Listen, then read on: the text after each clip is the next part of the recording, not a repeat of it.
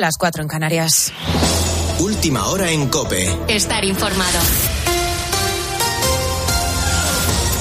Seguimos pendientes de los próximos pasos que pueda dar Vladimir Putin. El Kremlin ha asegurado que Europa va a pagar caro el tope aprobado por Bruselas en el precio del petróleo ruso. Amenaza que ya ha cumplido con el cierre del grifo del gas a Europa. Una medida que, según el comisario de Economía de la Unión Europea, Paolo Gentiloni, no va a suponer un lastre para el suministro del continente. Incluso se aumentan las restricciones de energía en respuesta a nuestra decisión, la Unión Europea está lista para reaccionar.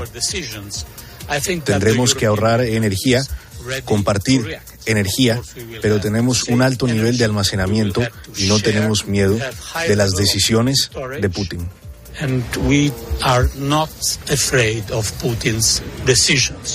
Un corte que también se ha dado en el suministro eléctrico de la central de Zaporilla a la red ucraniana, mientras continúa la ofensiva rusa en la zona sur del país. Además, en aguas de Gibraltar continúan los trabajos para extraer el combustible del buque semihundido desde el lunes por un accidente. Las maniobras se han ralentizado en las últimas horas por la entrada de agua en la sala de máquinas, aunque la situación ha conseguido estabilizarse. Un barco que podría seguir filtrando combustible al mar hasta el final del verano y es que todavía quedan 80 toneladas de fuel oil pesado, vertidos que llegaban a las costas de Gibraltar, a la línea también de la Concepción, pero que se han conseguido contener en Algeciras.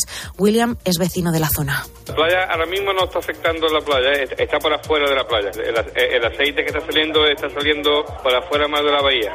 las playas todavía están, están bastante limpias, pero yo creo que hoy por, por, por cautela han dicho que no se bañen y hoy tendrá lugar la ceremonia de beatificación del Papa Juan Pablo I. Francisco presidirá la celebración eucarística con la que Albino Luciani se convertirá en el quinto Papa del siglo XX que llega a los altares. Vaticano, Eva Fernández. En la misma plaza de San Pedro, donde Albino Luciani se asomó por primera vez como papa el 25 de agosto de 1978, será proclamado beato. En ese emocionante momento se desvelará el tapiz con su retrato y se entregará al Papa Francisco su primera reliquia, un folio amarillento con sus apuntes sobre las tres virtudes teologales. Con su vida y en su corto papado mostró el rostro de una iglesia humilde, laboriosa, serena y evangélica. La beatificación ha sido posible gracias gracias a la curación médicamente inexplicable y repentina de Candela Giarda, una niña argentina de 11 años, hoy joven adulta, que no podrá estar presente por un pequeño accidente doméstico. Desde esta misma mañana, Juan Pablo I estará solo a un paso de ser considerado oficialmente santo. Con la fuerza de ABC. Cope, estar informado. Y además este sábado hemos tenido jornada de grandes partidos en la liga. Guillermo Díaz. La jornada del sábado terminó con la goleada del Fútbol Club Barcelona 0-3 ante el Sevilla con goles de Lewandowski, que ya suma cinco en cuatro partidos, Rafinha y Eric García, quien valoró de esta manera la victoria. Muy contentos por, cómo está viniendo el equipo. Sabemos que, que es solo el principio, pero tenemos que seguir con esta dinámica y, y mejorar, claro. Por su parte, el Real Madrid pudo mantener su racha de victorias tras vencer en casa 2-1 al Real Betis Balompié. Mientras tanto, el Atlético de Madrid consigue un empate visitando a la Real Sociedad. Hoy continúa la jornada con Osasuna Rayo, Atlético Español, Villarreal Elche y Valencia Getafe a partir de las 12 del mediodía en tiempo de juego de la cadena Cope. En tenis, Carlos Alcaraz logró clasificarse a los octavos de final del US Open tras vencer al estadounidense Brooksby por un triple 6-3. Y en baloncesto, la selección española española consiguió una importante victoria ante Georgia 64 a 90 en el Eurobásquet y mantiene el liderato de su grupo. Ahora te quedas con lo que viene con José Ángel Cuadrado. Cope, estar informado.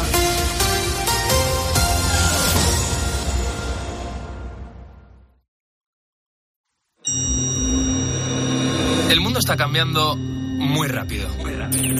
Lo que hoy era una novedad, mañana se habrá quedado en algo antiguo. Ese frenético ritmo que muchas veces nos hace preguntarnos ¿y qué será lo siguiente? Velocidad que genera incertidumbre, a veces miedo, pero también intriga, ilusión y sobre todo emoción por conocer. La ciencia, la tecnología, la innovación, los cambios sociales nos empujan para seguir avanzando. Soy José Ángel Cuadrado y si tú me preguntas qué será lo siguiente, ¿qué va a ser lo siguiente? Yo te respondo, esto es lo que viene. Hoy mismo vamos a lanzar audiencia pública.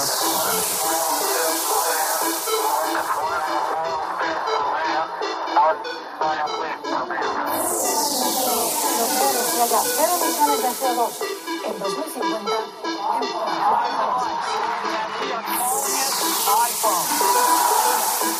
El comité ha llegado a una conclusión científica clara. Es una vacuna segura y efectiva. En COPE, José Ángel Cuadrado. lo que viene.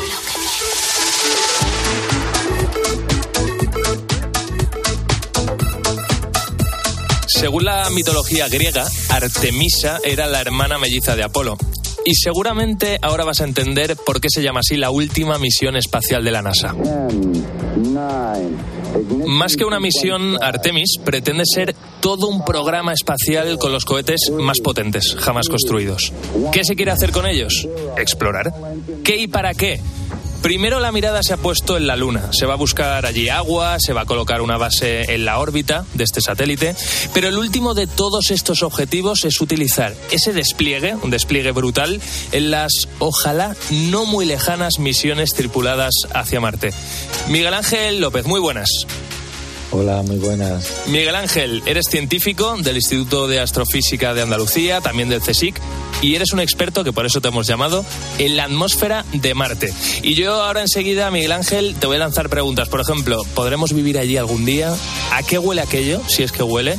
Eh, mm, bueno, enseguida, si te parece, lo descubrimos, ¿vale? Dos minutos y vamos contigo. Porque antes déjame contar que para que todo aquello se cumpla, que lleguemos hasta Marte, antes la misión Artemis tiene que conseguir varios objetivos. Hay tres fases. La actual misión no tripulada, que va a aterrizar en la Luna, se va a poner en órbita y volverá en unas semanas. La segunda, programada para primavera de 2024, en este caso tripulada y también orbitará la Luna. Y la tercera, año 2025, cuando el hombre volverá a poner un pie allí 50 años después. Será, como te digo, 2025 y la idea es explorar el polo sur de la Luna. Artemis, como nosotros, es un proyecto muy ambicioso. Primero la Luna, lo que viene después, Marte. Os garantizo que en algún momento todo puede irse al garete. Entonces podéis aceptarlo o podéis poneros a trabajar. Hay un problema. Otra misión tardaría cuatro años en llegar hasta aquí. Y estoy en un hábitat creado para un periodo de 31 días. De momento lo único que conocemos de Marte es lo que aparece en esta peli de Matt Damon. No sé si la has visto. Mm, Por supuesto, también toda la información que se ha ido recogiendo en todos estos últimos años a través del envío de pequeños robots llamados rovers. Instrucción. Nombre. Wally. Wally. Eva. Eva. Eva. Y es que desde que en 1997 enviáramos el primer robot de exploración al planeta rojo, las alegrías la verdad que no han parado de llegar. Una de esas alegrías nos la dio el robot Opportunity, que fue el que en 2008 encontró las pruebas de que en Marte hubo agua en el pasado. Desde entonces, gracias a todos ellos, hemos conocido cada vez más cosas. Hemos conseguido averiguar que pudo haber actividad volcánica en Marte y tenemos más información sobre el terreno o sobre su atmósfera. El último de estos robots de exploración es el Perseverance. Seguro que lo recuerdas. Llegó a mediados de febrero de 2021 a Marte, un amartizaje que se siguió en todo el mundo. ¡Hemos llegado! Perseverance llegó. Hemos llegado. Confirmed. Perseverance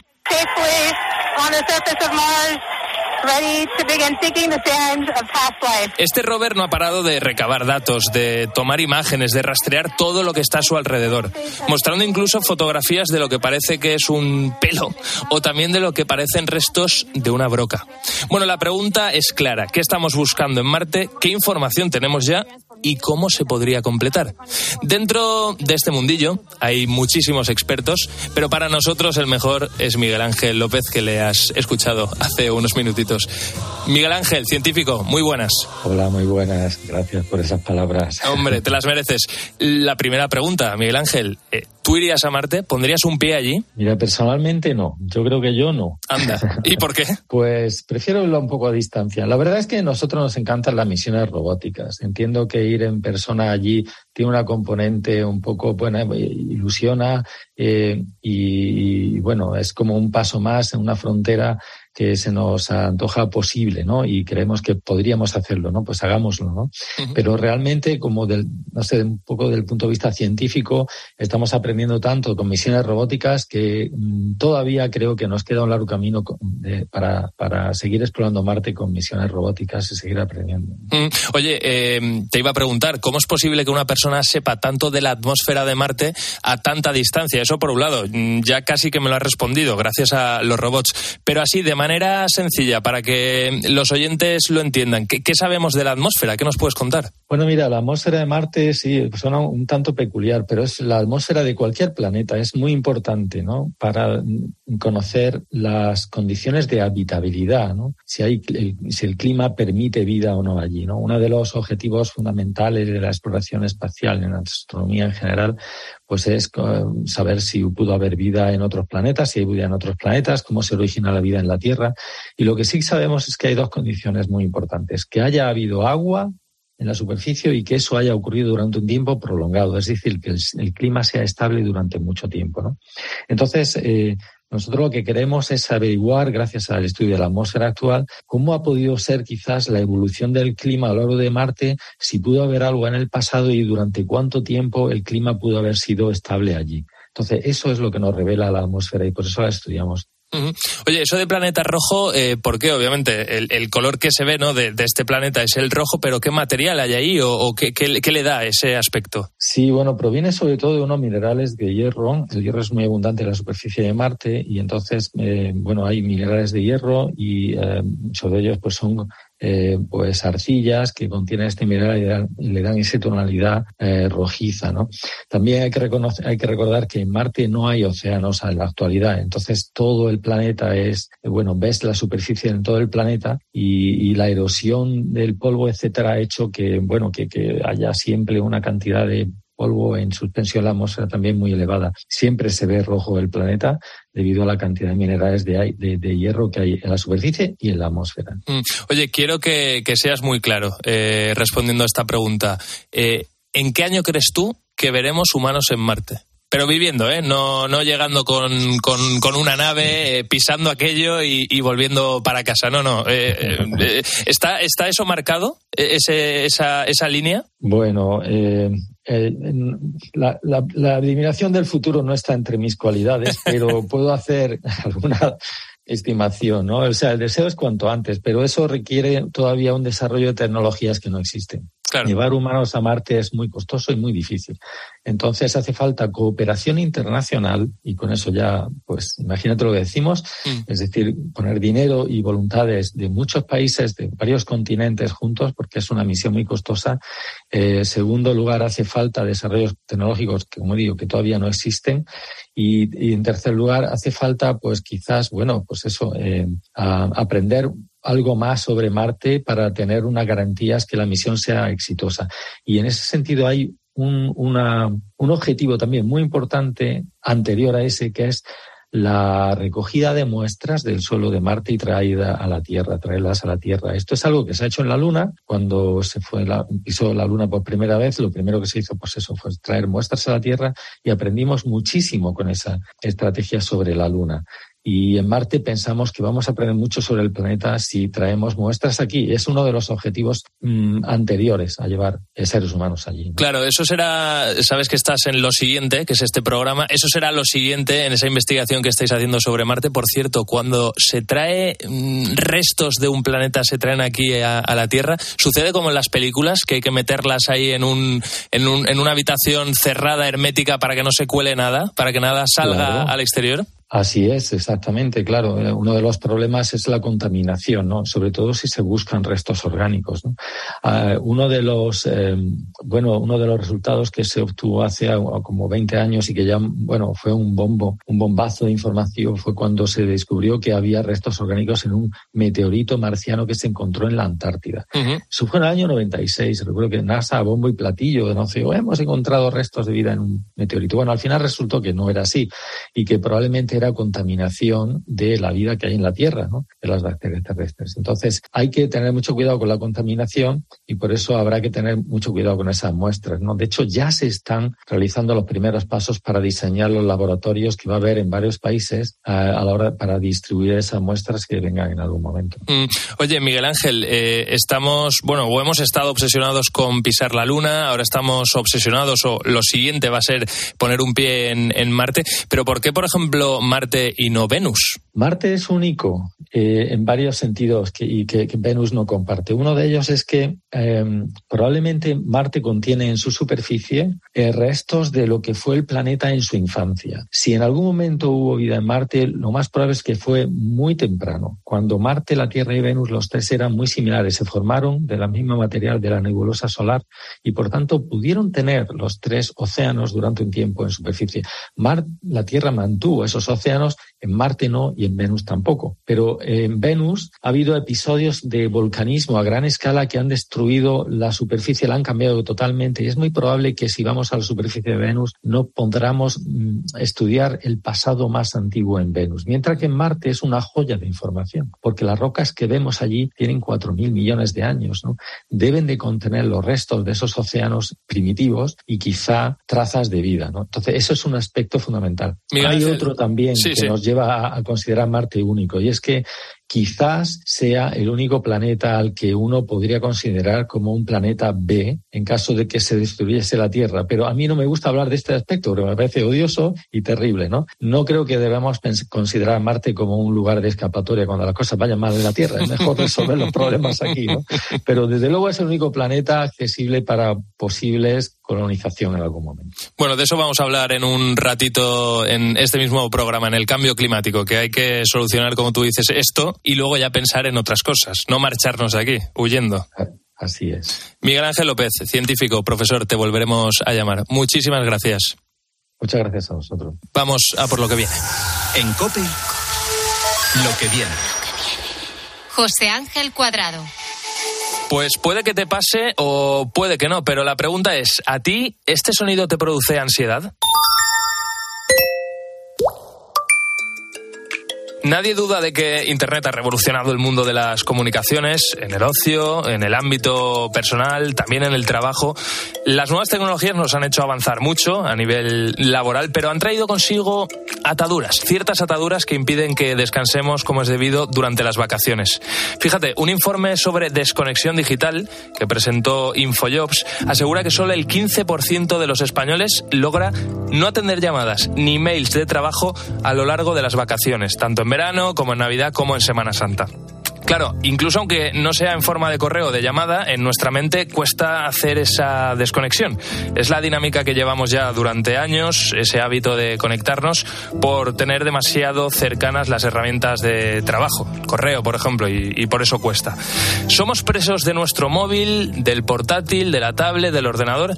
Bueno, son preguntas que necesitan respuestas y también soluciones. No hay una ni dos, hay muchísimas. Y para analizarlas todas, para que podamos sacar todos conclusiones, te quiero presentar a tres personas que de esto saben mucho, no porque lo hayan estudiado, que a lo mejor también, sino por su propia experiencia. Jonathan Yu, que es emprendedor, es especializado en marketing digital. Eh, Jonathan, ¿qué tal? ¿Cómo estás?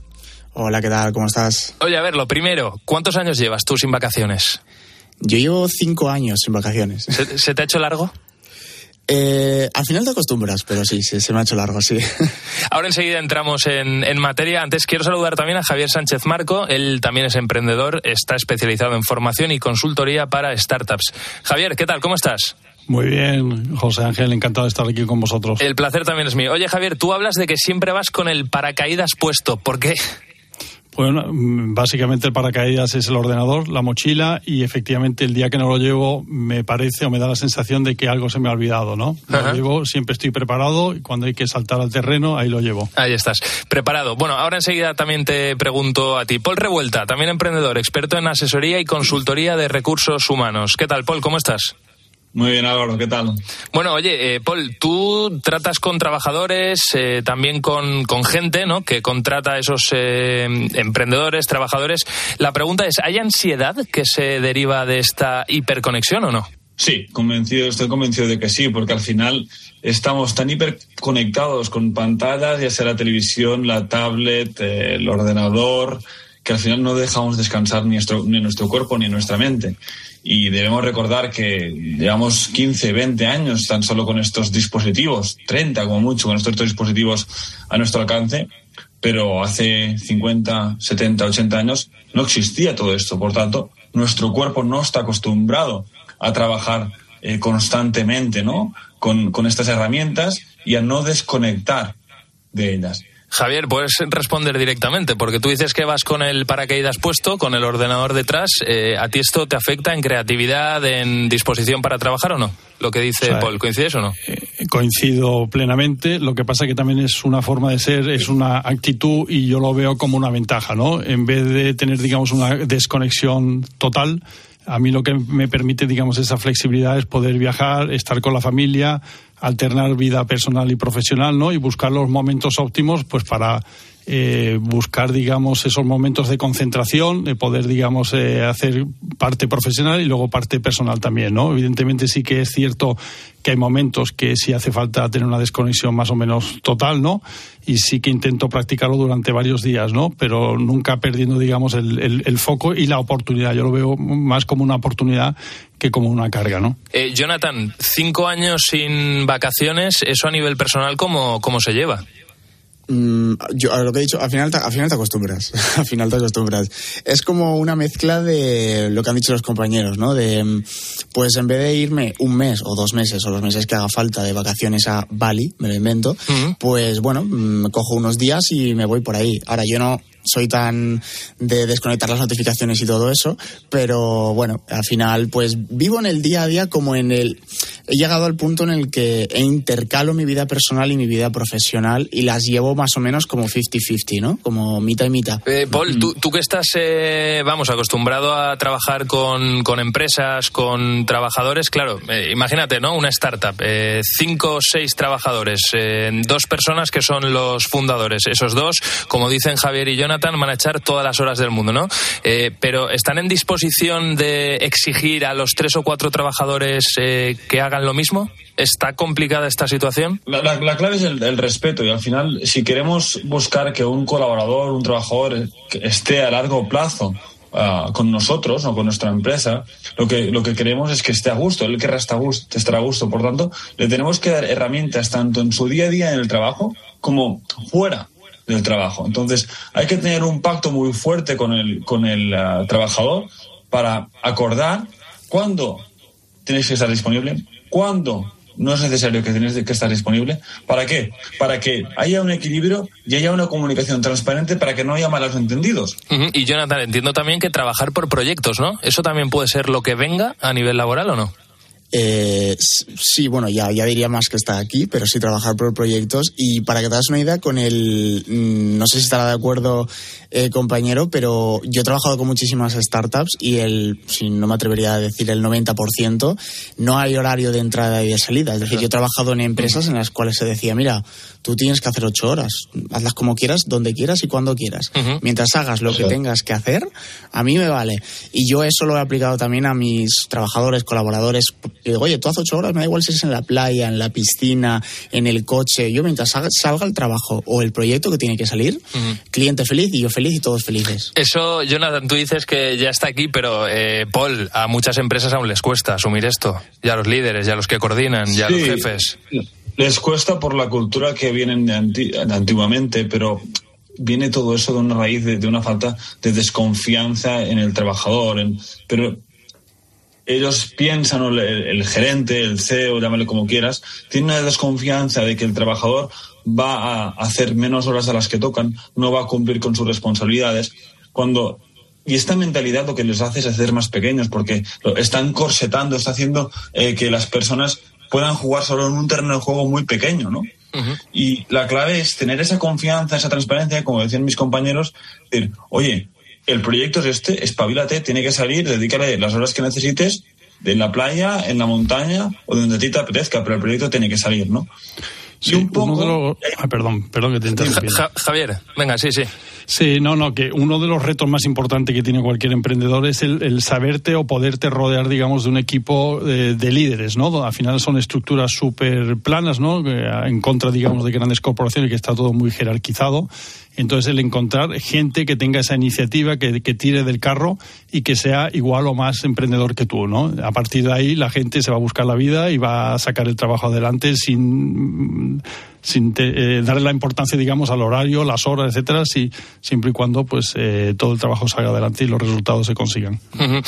Eso eh, es, porque sí, sí, lo, que, lo que sucede, eh, la raíz del problema, ¿cuál es? Que muchas veces tenemos a personas dentro de nuestro equipo, le delegamos ciertas tareas, pero de, le decimos, tú haz esto, pero yo lo revisaré, o yo tendré la última palabra yo o esta persona lo, lo, tiene que acabar de ver, no lo presente al cliente aún porque, etcétera, etcétera, etcétera, ¿no?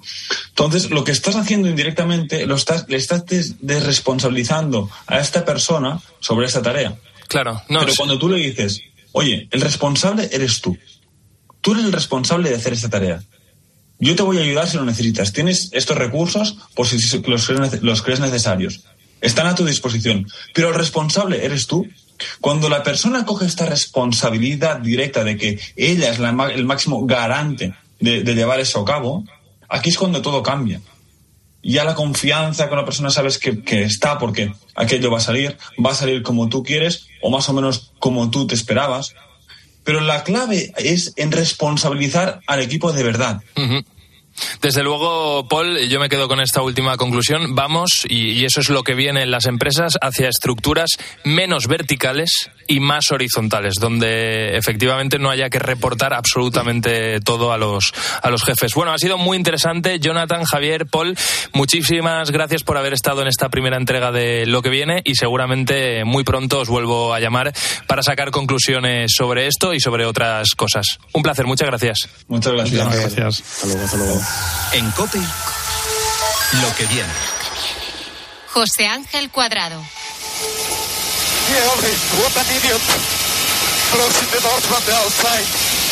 Madre mía, las cosas tan, en fin, que se escuchan por las radios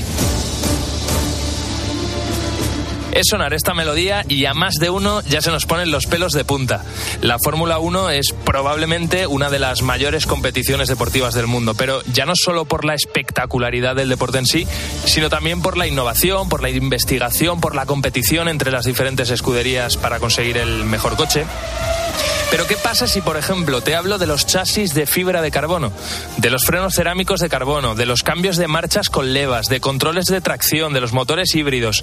Bueno, son elementos eh, que te acabo de contar que están presentes en muchos, en muchísimos coches que podemos ver hoy en día por la calle.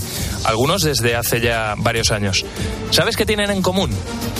Pues que todos han salido de la Fórmula 1. Y es que parece que la Fórmula 1 se ha convertido en un centro de experimentación para muchas compañías de coche, para innovar en esos vehículos del futuro. Pero aparte de todos esos elementos, quizá más conocidos, hay otros que probablemente no hayas escuchado nunca. Si hay una persona que sabe mucho de este tema, aquí en COPE es Javier Castilla. ¿Qué tal, Javi? ¿Cómo estás? ¿Qué tal, José Ángel? Oye, lo primero, antes que nada, ¿tú te has subido alguna vez en un Fórmula 1? Porque eres muy fan. Sí, pero no he tenido nunca ese, ese privilegio. Está al alcance de muy pocas personas en el mundo. ¿Pero cómo es eso? ¿Por qué? Bueno, porque hay evidentemente categorías inferiores, Fórmula 2, Fórmula 3, Fórmula GT, los cuales sí te puedes montar, no es precisamente barato, pero bueno, al final pues oye, te esperas hasta que haya a lo mejor una oportunidad buena, buena para probar uno, uno de verdad, pero bueno. Ya llegará la oportunidad. Ya veremos si llega. Muy pronto, seguro que sí. Oye, lo he dicho en la introducción, eh, al final la Fórmula 1 se convierte un poco en un campo de pruebas. Lo que hoy en día se introduce en un coche de Fórmula 1, quizá en cinco años lo tenemos en coches que, vamos a usar tú y yo. Em, por ejemplo, el caso del turbocompresor. ¿Qué es el turbocompresor lo primero? Y, en fin, ¿cómo ha evolucionado a partir de la Fórmula 1? Bueno, es súper común, ¿verdad? Hoy en día cuando te hablan de un motor de un coche, ¿no? Tiene turbo, turboinyección, demás. Bueno, esto es muy sencillo. Simplemente lo que hace es aprovechar los gases que expulsa el coche y de esa manera puede inyectar más aire en la mezcla con el combustible, de modo que un motor de la misma cilindrada, con turbo, es capaz de generar más potencia, con un consumo más bajo que si tuviéramos que buscar un motor pues con una potencia, unos caballos más altos. Mm. Javi, em, en la Fórmula 1 se acaba de aprobar un nuevo reglamento para el año 2026. Eso será lo que vendrá en esta competición, que tiene básicamente dos partes fundamentales. La primera de ellas es una simplificación de la unidad de potencia para abaratar costes. Claro, yo me pregunto, ¿esto significa que los coches del futuro nos van a costar menos? Lo que está claro, José, es que cuanta más investigación y más desarrollo haya en competiciones tan importantes como la Fórmula 1, eso va a repercutir en que luego, cuando se traslada la tecnología a los coches de calle, sea más económico. Ahora mismo avanzamos hacia que el motor cada vez tenga más presencia de lo eléctrico, tenemos más híbridos y eso encarece el coste de, producción del coche. En los Fórmula 1 va a bajar de precio, unos 2 millones de euros que vale un motor, que es una barbaridad, van a pasar a costar un millón de euros. Eso permite que entren más marcas que produzcan motores, más desarrollo y veremos si se puede aplicar a los coches de calle. De momento la previsión no es muy buena porque, ya te digo, más eléctricos son mucho más caros. Eh, veremos hacia dónde va esto. En la Fórmula 1, por ejemplo, un sonido muy peculiar y que yo creo que todos tenemos en mente cuando pensamos en, en esta competición es este.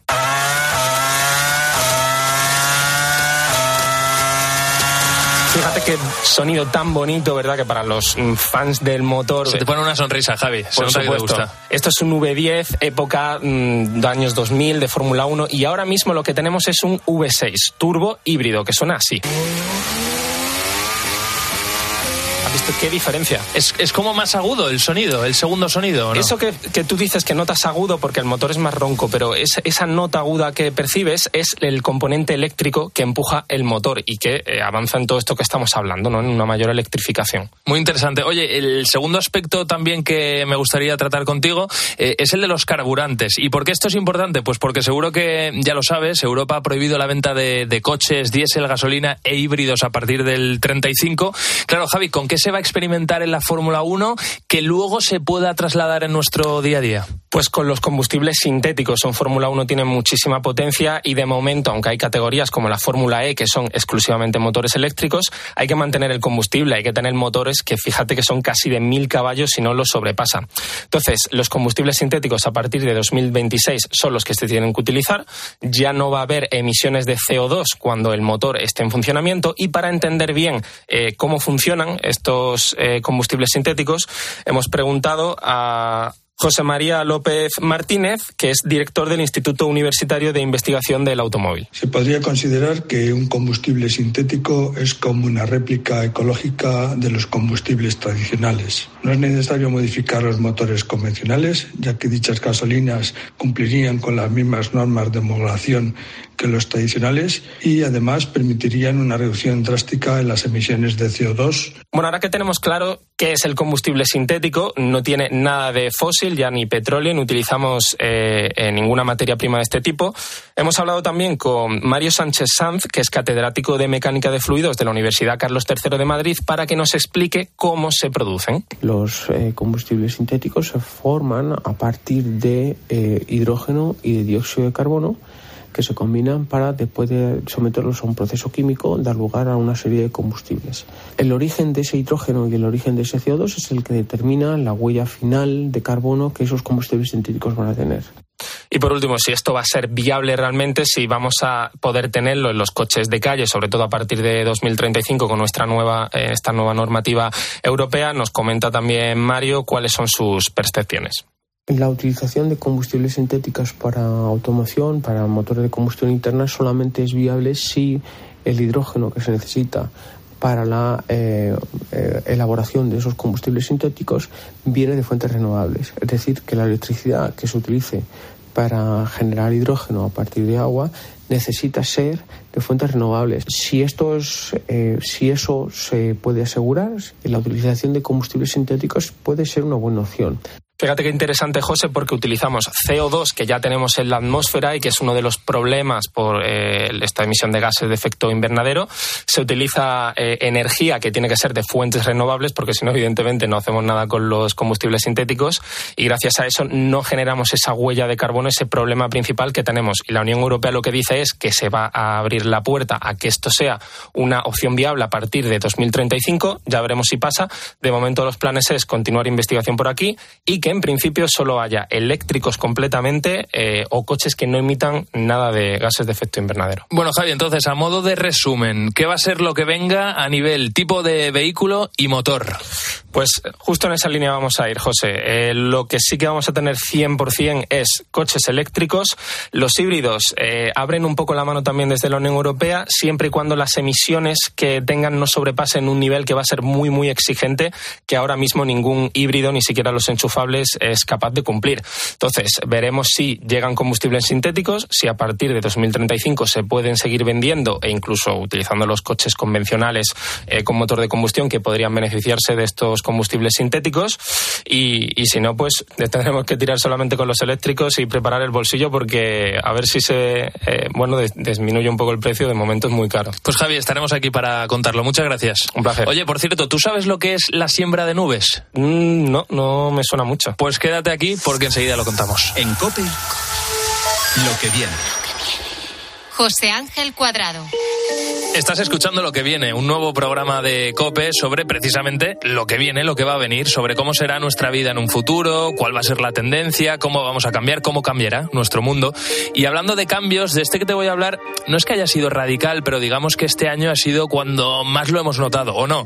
¿No has pasado mucho calor este verano? ¿Cuántas veces lo hemos dicho estas semanas? El tiempo ha cambiado. Ahora lo que hay que descubrir es si el clima también lo está haciendo. ¿Y por qué te digo esto? Porque a este calor infernal se le está uniendo una sequía que nunca hemos visto en los últimos 40 años.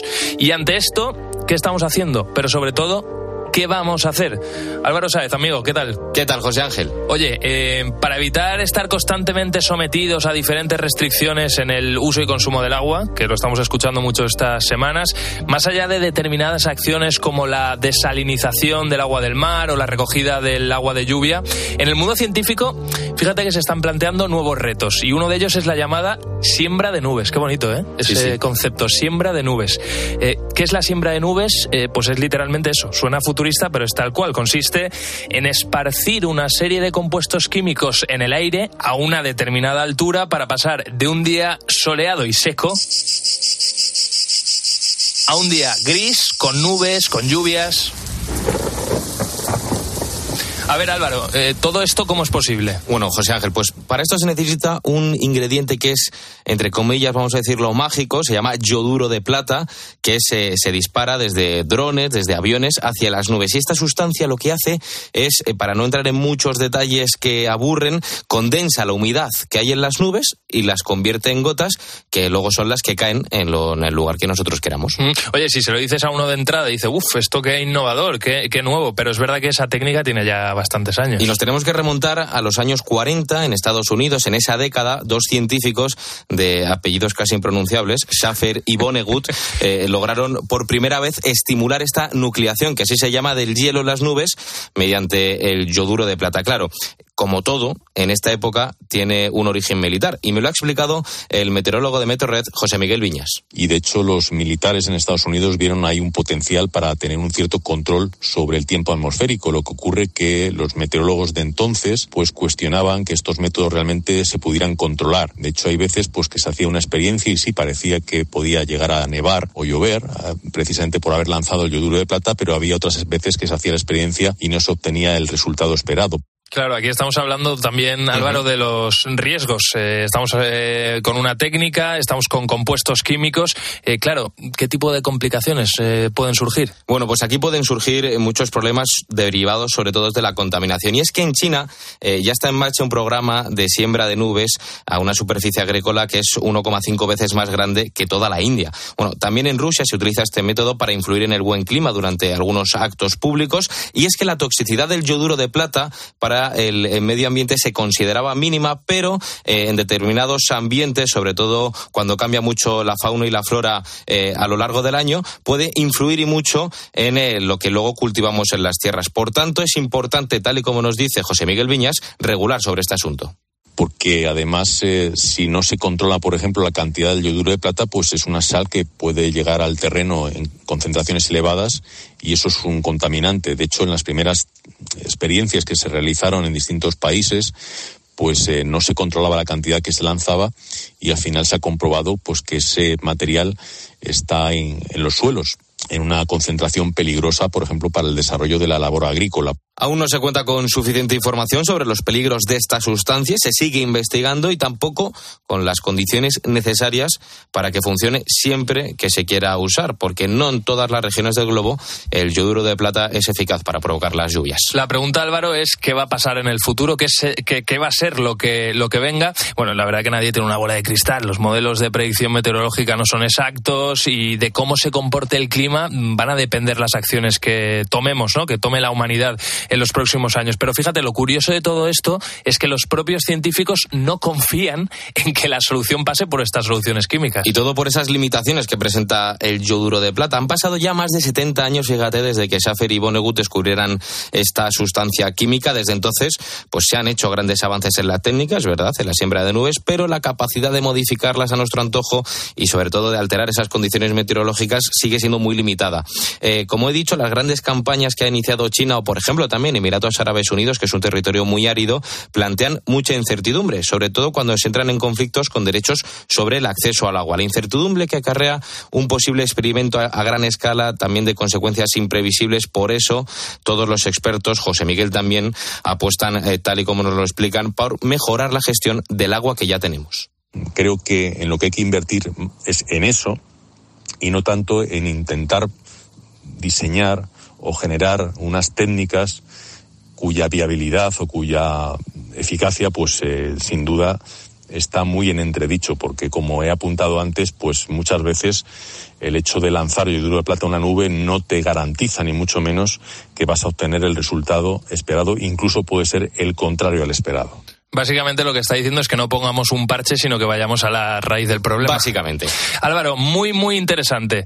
Oye, una cosa, ¿tú sabes lo que es tocar el futuro? ¿Cómo se hace eso? Bueno, no. Quédate aquí porque lo vamos a hacer ahora mismo.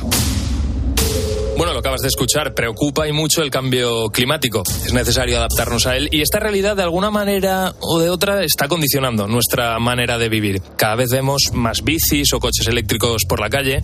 Cuando vamos a comer ya no nos dan pajitas de plástico, en la mayoría de los sitios. Y desde hace poquito pero ya te aviso que te vas a tener que ir acostumbrando, porque esto es lo que viene. Esta realidad va a condicionar también nuestra forma de vestir.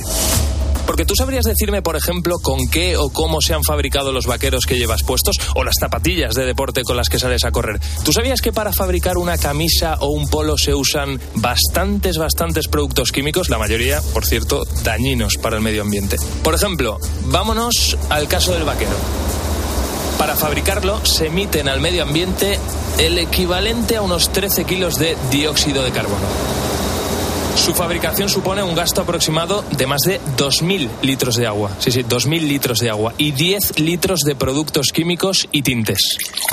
Y luego ya en casa, los lavados provocan un gasto de más de 1.000 litros de agua y el proceso de degradación del algodón, si acaba en un vertedero, puede durar hasta cinco meses. Y ojo que el del poliéster llega a los 200 años. Por eso la industria de la moda, que es responsable de un 8% de las emisiones mundiales de CO2 a la atmósfera, es la segunda más contaminante después del petróleo. Y aquí hay un reto por delante, la verdad. La industria textil, como muchas otras, lo están haciendo. Terminará cambiando. Eso sí, ¿hacia dónde? ¿Hacia dónde va a cambiar? Eso es lo que vamos a descubrir ahora. María Bandera, ¿qué tal? ¿Cómo estás? Muy bien, José. Oye, es un placer tenerte aquí. Has traído muchas cositas. Encantada, sí. Aquí tenemos un despliegue que vamos a contar ahora eh, qué es. porque traemos muchos tejidos novedosos. Por cierto, estamos diciendo que vamos a enseñar, porque todo esto de lo que vamos a hablar a continuación va a estar disponible en nuestra página web, en cope.es, lo vamos a compartir en las redes, en YouTube, o sea que la gente ya no solo nos va a poder escuchar, sino que además nos va a poder ver.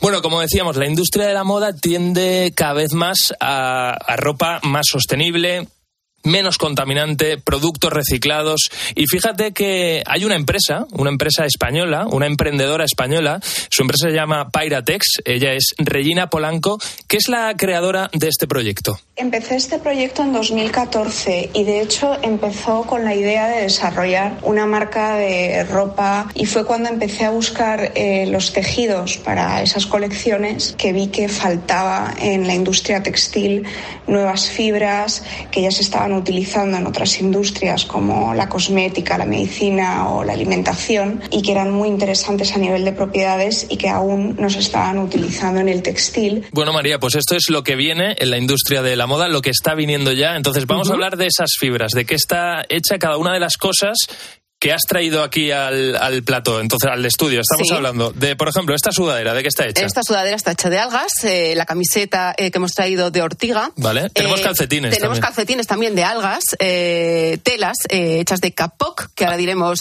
lo que es. A ver, esta, Eh, esta tela, justo la de Capoc, me doy cuenta que es una, es una tela, es, es como muy finita. muy suave, sí, muy es muy suave, es elástica. Son tejidos que se usan mucho para el deporte, Vale. porque son transpirables.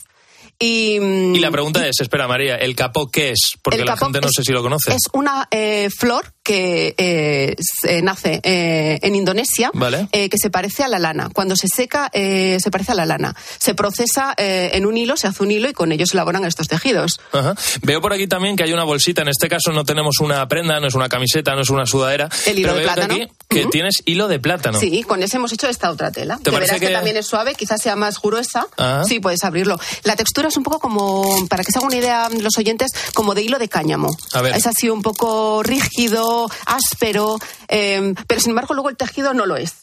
Luego está- están tratadas Claro, estas procesado Nadie ya. se va a encontrar un plátano aquí ni le va a oler a alga el calcetín. Es verdad que esto no huele a Claro, nada. están tratados lo mínimamente posible para dejar la menos huella de carbono en el planeta y consumir eh, cuanta menos agua posible mejor. Y bueno, pues son estos los tejidos que decías del futuro, son tejidos que ya están aquí. Están Quizás aquí. el más novedoso de todos los que hemos traído es la flor de capoc, que como te decía es una flor de Indonesia. Eh, ya, ya hay tejidos, ya han elaborado tejidos con esta flor, se parece a la lana, eh, repele al agua, por ejemplo, Ujú. por eso también se usa mucho las prendas, eh, las prendas deportivas, eh, y luego da calor, al igual que la lana. Su función es igual que la lana, es muy parecida. Oye María, me estabas hablando un poco de las propiedades de la ropa, como tú decías, pero sí que también quiero que nos eh, fijemos o, o que nos detengamos, mejor dicho, y que les contemos a los oyentes, este lo que viene en la industria de la moda también está pensado en tejidos que nos vienen muy bien a las personas, que nos vienen muy bien a la piel, porque precisamente una camisa está en contacto con nuestra piel. ¿Qué nos aportan? Por ejemplo, no sé, empieza con la ortiga, el alga, capoc, lo que nos quieras contar. Pues mira, son tejidos eh, todos eh, eh, antioxidantes, eh, gracias a los elevados niveles que tienen de vitamina E. Por ejemplo, en el caso del alga, de estos calcetines que tenemos aquí, tienen minerales como el sodio, el magnesio, el calcio también. Protegen, por tanto, la piel de la polución y ayudan a reducir enfermedades que muchas de ellas nos produce el roce de los, de los textiles en la piel, como son la eh, psoriasis o la dermatitis. Fíjate. Entonces, eh, para la salud también son tejidos muy, muy sostenibles, ¿no? Otra de las propiedades que, que yo sé de, de este tipo de, de tejidos de- del futuro, eh, se están haciendo ya también, María, pijamas. Sí. Que supuestamente la propiedad que tienen es relajante. Es un tejido que en el contacto con tu piel, eh, por ejemplo, para deportistas que cargan mucho durante, durante su jornada, ¿no? que entrenan mucho, se ponen ese pijama y al día siguiente se han recuperado más rápido. Sí, y zapatos también he visto de eh, piel de manzana. Eh, todos nos imaginamos la piel de la manzana al zapato, no es así. Luego están tratados, como te digo, lo mínimamente posible. Pero son eh, muy transpirables, tejidos muy transpirables o cueros muy transpirables y eh, muy, elásticos, muy flexibles. Bueno, pues María, muy, muy interesante. ¿Sabes qué va a ser lo próximo de esta sección? Eh, lo próximo va a ser llevarla también a TikTok, que Ah, tendremos ¿sí? que ¿Qué me abrirlo en algún momento. Eso será lo siguiente que vamos a hacer, ¿te parece? Venga, estupendo. Antes que nada, TikTok, las nuevas tendencias, ¿sabes por dónde va la cosa? Ni idea, sorpréndeme. Pues ahora enseguida te lo cuento. Venga. En COPE, lo que viene. José Ángel Cuadrado.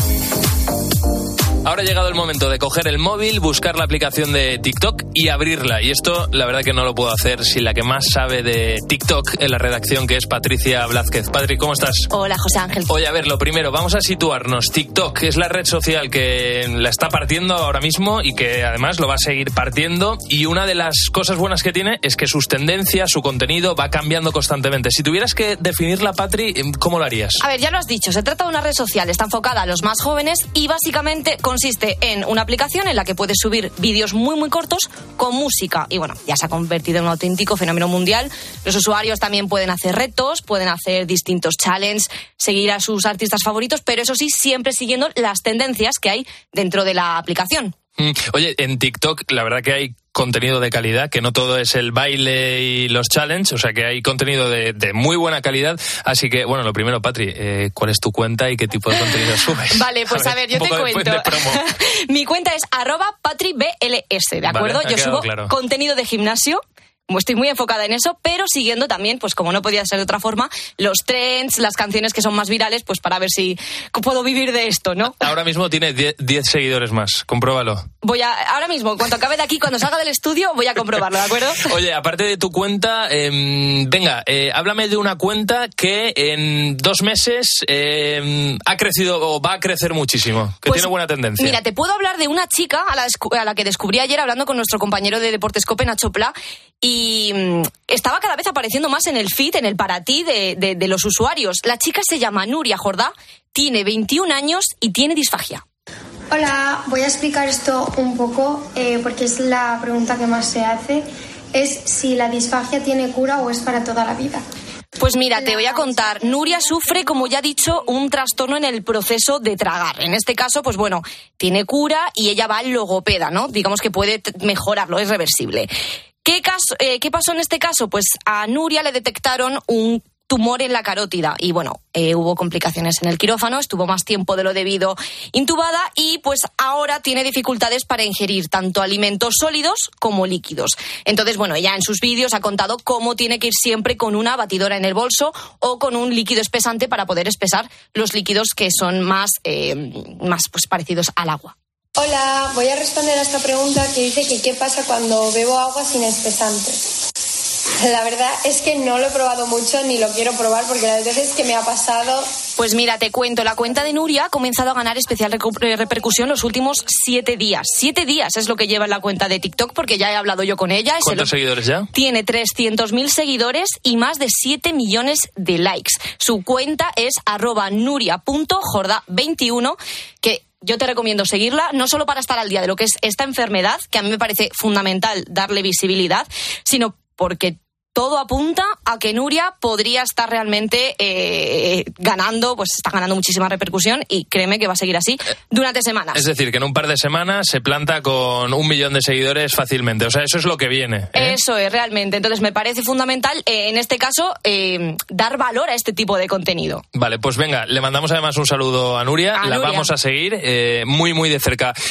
fíjate, una de las cosas que a mí me gusta mucho de TikTok, precisamente va un poco al hilo de este programa que cuando algo empieza a coger fuerza es que se convierte en tendencia. Y eso pasa, por ejemplo, con la música. Entonces, en este sentido, ¿tenemos ya alguna canción localizada, Patrick, que en dos semanas va a ser lo más de lo más trendy? La tenemos, la tenemos y es que además ya está, eh, mm, digamos, teniendo muchísima fama en TikTok. No sé, ¿conoces Morat? Hombre, sí. Bueno, pues es este grupo de música, para quien no lo sepa, es un grupo colombiano que se caracteriza por eh, hacer canciones alegres, muy pegadizas, de esas que se te meten en la cabeza pero con mensajes muy nostálgicos. ¿Están sonando? Eso es. Entonces, mira, para que te hagas la idea, te voy a decir, es eh, el típico grupo que cuando tú crees que estás superando a tu ex, llega aquí este grupo y te dice, na, na, na, na, aquí no has superado nada. Y entonces te destroza. Y te hunde. Y te hunde otra vez. Entonces te voy a decir, a lo largo de esta semana hay una canción que ha ganado muchísima repercusión, no ha dejado de aparecer, y te digo que desde luego está petándolo. Venga tu número en un papel, recuerdos de una canción, tardes pretendiendo ver Vale, o sea que esta canción ha cogido mucha fuerza y tú dices que en un par de semanas eh, la va a usar todo el mundo. Eh, yo digo que en un par de semanas la va a usar todo el mundo. La canción se llama 506. Este tema ha visto la luz este viernes, pero desde luego en TikTok lleva ya varios días utilizándose por un montón de usuarios y es muy probable que en radio y en todos los sitios la veas. Además has cuadrado la subida de la música. O sea, perfecto, perfecto, perfecto. Ha quedado increíble. En 15 segundos, para que se se viralice algo en TikTok, que entra en juego. Uy, qué difícil es en 15 segundos. Te voy a decir una cosa, no hay una fórmula exacta. Lo que sí tienes que saber, y ya lo ha dicho la propia red social, es que tienes que explorar los hashtags, los sonidos, o incluso los temas que son más tendencia dentro de la red. Entonces, pues bueno, mientras sigas estas canciones, estas tendencias, pues tienes más posibilidades de aparecer en el feed de otros usuarios y hacerte, pues bueno, a ver si es posible viral. Y al final de todo eso entra en juego una cosa que se llama algoritmo. Patricia, muchísimas gracias. Gracias, Seguimos. adiós. En Cope, lo que viene. José Ángel Cuadrado. El mundo cambia y nosotros cambiamos con él. Y hay que adaptarse, innovar, crear. Y aquí en lo que viene te vamos a seguir contando cómo será el mundo del mañana para que tú sepas adaptarte. Y para terminar, me quiero quedar con una frase que leí hace poco de Henry Ford, el creador de la marca de coches, que entre otras cosas diseñó el sistema de montaje en cadena. Él decía cuando creó su motor que si le hubiera preguntado a la gente qué querían, le habrían dicho que un caballo más rápido en lugar de un coche. En fin, para reflexionar, ¿verdad? Esto es lo que viene y nos escuchamos muy pronto.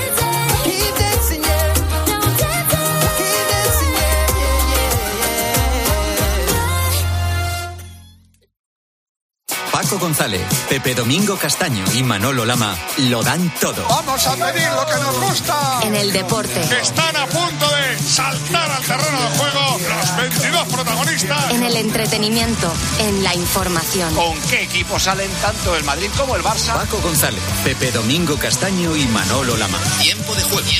Los número uno del deporte. Por la mañana en la radio. La última hora y el rigor de Carlos Herrera. Ahora es el momento de recopilar los datos, ofrecerle a ustedes información serena, ponderada, contrastada. De lunes a viernes, desde las 6 de la mañana, todo pasa en Herrera Incope. ¿Ya tienes tu grado? Pues remata y mete un golazo con el máster de formación permanente en periodismo deportivo dirigido por Paco González. Buenas noches, tiempo de juego. Todo lo que necesitas saber para convertirte en una nueva promesa del periodismo deportivo.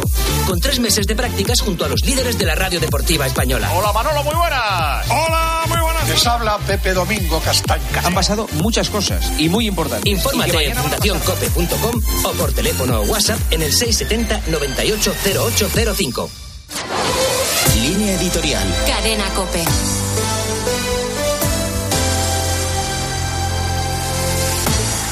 Con la beatificación de Juan Pablo I concluye una intensa semana en Roma. El Papa ha reunido a todos los cardenales para reflexionar sobre la nueva constitución que regula la curia vaticana, Predicate Evangelium, como claro signo de que la reforma que promueve no aspira a ser simplemente formal. El papel de los laicos o el estilo de misión que demanda hoy el mundo conectan con la gran puesta al día que significó el Concilio Vaticano II. Juan Pablo I, el llamado Papa de la Sonrisa, es un magnífico icono de esa nueva forma de presencia de la Iglesia que Juan Pablo II y Benedicto XVI llevaron después a todos los rincones del mundo, conectando el núcleo de la fe cristiana con todas y cada una de las grandes cuestiones humanas. Es la misma reforma que hoy alienta Francisco, promoviendo una Iglesia más sinodal o participativa, desde la misma lógica de fidelidad al Evangelio. Por eso era clave reunir a un colegio cardenalicio que cada vez más refleja la diversidad y universalidad católica. Igual que involucró activamente a las iglesias locales en el proceso de reformas, el Papa vuelve a contar con ellas en la fase de implementación y demuestra con los hechos que la curia romana está al servicio de las comunidades cristianas diseminadas por el mundo, conectada con sus retos y preocupaciones reales, no al margen, como en una torre de marfil. Este momento reclama un testimonio creíble de la fe, comenzando por el modo fraternal de vivir la pertenencia a la Iglesia.